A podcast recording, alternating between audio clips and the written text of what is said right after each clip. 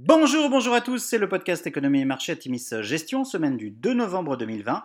Alors petit avertissement, les performances passées ne préjugent pas des performances futures, bien lire les documents de référence des fonds avant d'investir, et puis nous allons citer un certain nombre d'entreprises. Il s'agit d'une simple illustration de notre propos et non d'une invitation à l'achat. Alors cette semaine nous avons titré Semaine de tous les dangers. La semaine dernière a été particulièrement difficile sur les marchés, les mesures de reconfinement annoncées en Europe, la hausse du nombre de cas de Covid aux USA, l'absence d'accord de relance américain et l'approche de la date fatidique du 3 novembre pour les élections américaines ont contribué à un sell-off majeur. Aux USA, les publications des GAFAM, Google, Amazon, Facebook, Apple et Microsoft, étaient très attendues et, bien que nettement au-dessus des attentes, elles n'ont pas suffi à convaincre les investisseurs de résister à la tentation de vendre. Seul Alphabet, aura, Google, aura tiré son épingle du jeu du fait de résultats impressionnants sur la publicité.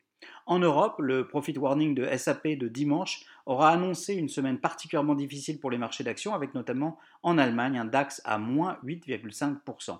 Les mesures de reconfinement ou de restriction des déplacements, y compris au Royaume-Uni, inquiètent les investisseurs. La Banque centrale européenne a laissé entendre jeudi qu'elle se préparait à annoncer de nouvelles mesures de soutien début décembre. Retour de l'inquiétude sur l'activité économique globale oblige, le baril de pétrole, le WTI, perd 10,2% sur la semaine à 35,77 dollars. Sur la semaine, semaine très difficile, le CAC 40 baisse de 6,4%, le SP 500 se replie de 5,5% et le Nasdaq chute également de 5,5%. Alors du côté des sociétés, pour autant, on a plutôt globalement euh, des publications au-dessus des attentes. C'est une pluie de publications. On vous a sélectionné les plus représentatives. SAP est la grande déception de la semaine avec un profit warning dimanche et un chiffre d'affaires qui manque le consensus de 5% au T3. La transition vers le SaaS est accélérée par le Covid et impacte les comptes négativement, notamment en termes de marge. Le titre est sévèrement sanctionné en bourse. Euh, la market cap a perdu 30 milliards euh, dans la journée de lundi. Simrise déçoit légèrement au T3 avec une croissance organique de 3,1% contre 3,8% attendu par le consensus. La société prévoit une croissance organique proche de 4% en 2020 contre au moins 4% préalablement.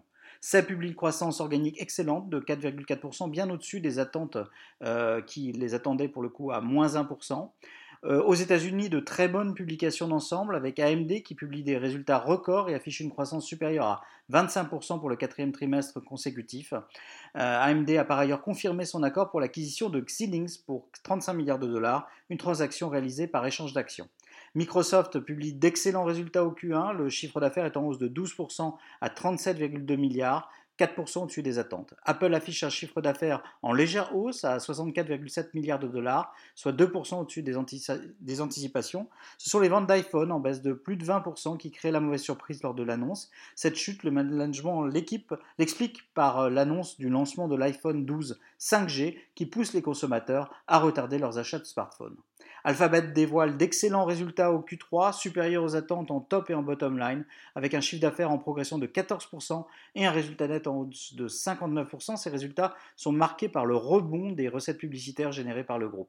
Amazon se positionne encore une fois comme l'un des grands gagnants de la pandémie et publie un chiffre d'affaires en croissance de 37% qui atteint 96,1 milliards de dollars, triplant son résultat net par rapport à l'année dernière euh, et ce résultat net ressort à 6,3 milliards de dollars. Alors nos acteurs du cloud, pour conclure, Twilio, ServiceNow et Shopify affichent aussi d'excellents résultats.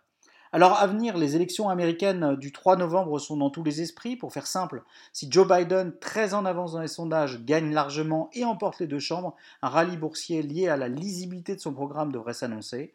Paradoxalement, une victoire de Donald Trump devrait aussi permettre une hausse des marchés, les perspectives de hausse de la fiscalité annoncées par les démocrates s'éloignant. C'est le scénario d'une victoire serrée de Joe Biden, possiblement contestée par Donald Trump, qui inquiète le plus. Il est trop tôt pour connaître l'impact des mesures de reconfinement en Europe sur l'activité. Nous restons à l'écart des secteurs les plus impactés en gardant à l'esprit que gouvernements et banques centrales agiront pour éviter un effondrement de l'économie. Rappelons par ailleurs que la recherche sur les vaccins anti-Covid progresse et euh, 10 vaccins font l'objet d'essais cliniques en phase 3 toute issue positive de ces essais sera extrêmement positive pour les marchés. Nous avons allégé nos positions actions à nouveau en début de semaine dans les fonds d'allocation Atimis Patrimoine et Atimis Global et euh, nous continuons à maintenir un biais prudent dans nos allocations.